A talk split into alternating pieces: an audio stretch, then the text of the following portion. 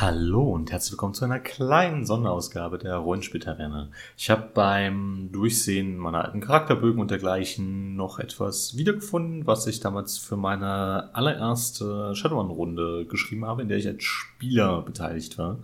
Äh, auf die, in der Runde habe ich auch den Dennis kennengelernt, den ihr hier zur Genüge, ja quasi so gut wie jeder Runde hören könnt. Und das nennt man, soweit ich weiß, in Shadowrun quasi ein Runner Story, also letzten Endes eine Kurzgeschichte oder eine ja, Zusammenfassung einer oder mehrerer Runden, die wir gespielt haben, so ähnlich wie ich das auch mit Wellos Tagebuch mache. Und ich wollte euch das Ganze jetzt quasi nicht entgehen lassen.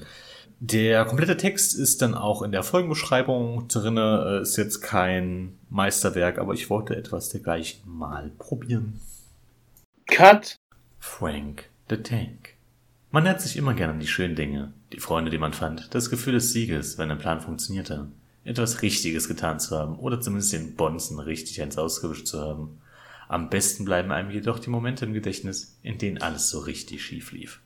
Hamburg, 7.4.2074. Es war ein einfacher Job. Und nicht unser erster. Hol die Nutte aus dem Puff, verzeiht meine Ausdrucksweise, und bring sie zu den Docs, werde bezahlt. Wer ich bin und warum so etwas normal für mich ist, werden Sie fragen. Mein Name ist Jens Kästner oder für mein Team Sun, der Sunny, und ich bin freischaffender Sanitäter. Ja, das ist genau, wonach es klingt. Unser Plan war simpel. Mark überwachte das Gebäude astral, Frank sorgt für Ablenkung, Dan, der sich als einziger nichts vorzuwerfen braucht, kümmert sich um das Sicherheitssystem und ich hole die Dame raus. So weit, so gut. Ihr fragt euch vielleicht, wie es denn letztendlich ablief. Nun, Mark sah eine Gelegenheit, schlich hinein und verlor in einem Handgemenge beinahe gegen unsere Zielperson. Davon, dass sie ihm fast den Finger abbiss, ganz zu schweigen. Auch bei Frank lief es nicht besser. Das Bild von dem Typen, dessen Kopf von einer Trollfaust durchbohrt wurde, geisterte noch monatelang durch die Matrix. Also Planänderung. Während Dan seinen Job voll durchzog, kümmerte ich mich um die Ablenkung und Schadensbegrenzung. Blöderweise bemerkte ich die Brünen nicht, die mir in die Gasse folgten, und es endete in einer spektakulären Verfolgungsjagd. Von meinem trollischen Freund wie ein kleiner Junge getragen, schoss ich meine Narcojet-Pfeile auf die Polizisten. Frank the Tank wurde seinem Beinamen perfekt gerecht. Ob das bedeutet, ich müsse mich demnächst Geschützturm nennen? Wir kamen gerade noch rechtzeitig an den Docks an, wo bereits ein Hovercraft auf uns wartete. Herr Schmidt hatte eine weitere Aufgabe für uns. Wache schieben. Da die Bezahlung gut und unsere Situation etwas verzwickt war, willigten wir ein. Sonst hätte er uns wahrscheinlich nahe der freundlichen Herren der Hansek abgeladen und als wäre unser Tag nicht schon schlimm genug gewesen, ging es vor Ort noch weiter den Bach hinunter. Während unser Auftraggeber mit einigen Ärzten, und den ich natürlich ignoriert wurde, in einem gesicherten Raum verschwand, teilten wir uns auf. Einer unten, einer auf dem Dach und ich beschützte unseren Decker. Wie gut, dass wir alle so hervorragend auf eine derartige Mission vorbereitet waren. An vieles, was dann geschah, erinnere ich mich nicht mehr. Nachdem ich ein Geräusch gehört habe, ging ich nachsehen und erblickte noch einige Männer in Tauchanzügen. Danach wurde mir schwarz vor Augen. Könnte an der Kugel liegen, die mich getroffen hatte.